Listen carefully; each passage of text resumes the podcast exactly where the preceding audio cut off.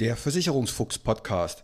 Der Podcast, der dich unter 10 Minuten zu dem Thema Versicherung und alles um Versicherung informiert. Du hast keinen Bock, dich lange mit Versicherung zu beschäftigen, willst aber Verantwortung für dein Leben übernehmen?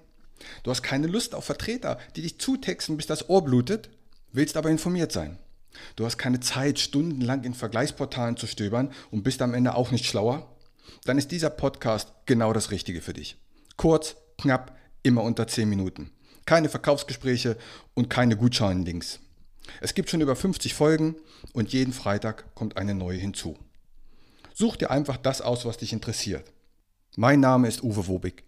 Ich bin Versicherungsmakler und arbeite seit über 30 Jahren mit Versicherung. Nutze mein Wissen, um dich zu informieren.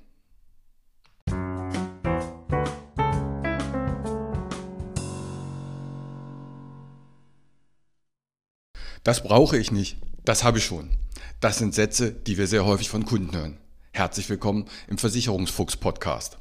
Ja, heute geht es mal nicht um eine spezielle Versicherung, sondern es geht auch viel mehr darum, wie muss die denn in der Höhe aussehen.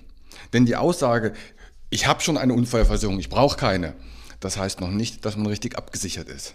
Nehmen wir das Beispiel Unfallversicherung. Nicht selten habe ich Kunden erlebt, die haben eine Unfallversicherung, aus der im besten Fall, also bei 100% Vollinvalidität, 25.000 Euro ausgezahlt wird. Also bestenfalls oder schlimmstenfalls zahlt die 25.000 Euro aus. Jetzt nehmen wir den Worst Case. Du hast einen schweren Unfall und kannst nicht mehr arbeiten. Aber deine Festkosten laufen doch weiter. Wenn du aber keine Einnahmen mehr hast, dann zahlt jetzt deine Unfallversicherung dir die 25.000 Euro. Und wie lange halten die? Ein Jahr maximal. Und dann bist du eben ein Jahr später pleite, aber bist trotzdem pleite. Also, es reicht nicht nur eine Unfallversicherung zu haben, sie muss auch die richtige Höhe haben. Die Verbraucherzentralen gehen vom drei- bis fünffachen Jahresbrutto aus. Ich würde es sogar noch höher ansetzen, denn du musst dann, wenn du einen schweren Unfall hast, so viel Geld bekommen, dass du davon leben kannst, und zwar Rest deines Lebens. Oder bei der Berufsunfähigkeitsversicherung. Da höre ich ganz häufig, ich habe eine Berufsunfähigkeitsversicherung. Und die hat man vielleicht in der Lehre gemacht. Und vielleicht hat diese Berufsunfähigkeit 450 Euro Berufsunfähigkeitsrente. 450 oder 250 Euro sehe ich ganz häufig. Und das sind, ich nenne das immer Gewissensberuhiger, aber eigentlich ist das Quatsch. Denn mittlerweile verdienst du viel mehr Geld. Und nehmen wir mal den Fall, du wirst berufsunfähig und gerätst in Schieflage, dann gibt es ja in Deutschland die Grundversorgung. Round the clock 800 Euro. Und an diese Grundversorgung wird alles angerechnet, was du noch an Einnahmen hast. Wenn du also parallel noch eine Garage vermietest und bekommst dafür 100 Euro, dann würdest du in der Grundversorgung nur 700 Euro bekommen, weil du ja 100 Euro Einnahmen hast durch deine Garagenvermietung. Und jetzt denk mal zurück an deine 450 Euro Berufsunfähigkeitsrente. Für wen hast du die eigentlich gemacht? Also dich rettet die nicht. Also, dann muss man schon richtig abgesichert sein. Oder noch ein Beispiel. Im Krankengeld. Angenommen, du hast 2000 Euro netto. Und ich kenne viele Menschen, die bei zwei netto dann monatlich Kosten inklusive aller Sachen von 1900, 1950, einige sogar über 2000 Euro haben. Das heißt, das ganze Geld, was sie verdienen, brauchen sie zum Leben. Wenn diese Person jetzt krank wird, zahlt ja die ersten sechs Wochen der Arbeitgeber, aber danach kommt das Krankengeld. Und das ist schon mal weniger. Und bei 2000 netto sind das ungefähr 1400 Euro.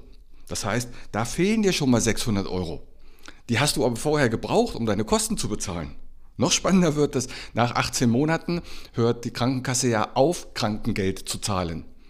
Das heißt, jetzt hast du denn keine Einnahmen. Wenn du nicht eine Berufsunfähig oder Erwerbsunfähigkeitsrente hast, stehst du da quasi ohne Einnahmen.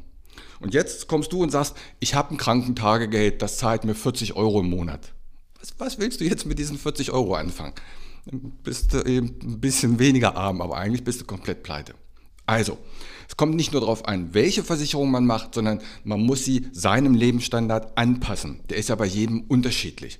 Auch hier muss man von Zeit zu Zeit mal überprüfen, sind meine Einnahmen gestiegen? Muss ich meine Absicherung anpassen?